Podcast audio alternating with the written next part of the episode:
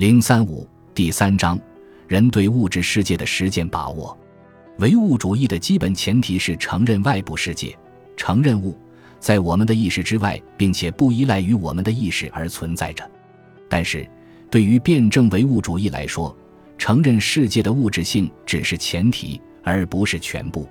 从这个前提出发，唯物辩证的理解世界的物质性与人类活动的能动性的关系，科学的把握人与世界的关系，才能建立起完整的世界观和方法论。重点问题：实践的本质和基本特征。实践是人的存在方式，实践的主体和客体及其关系。人对物质世界实践把握的主要环节，自在世界和人类世界的分化与统一及其基础。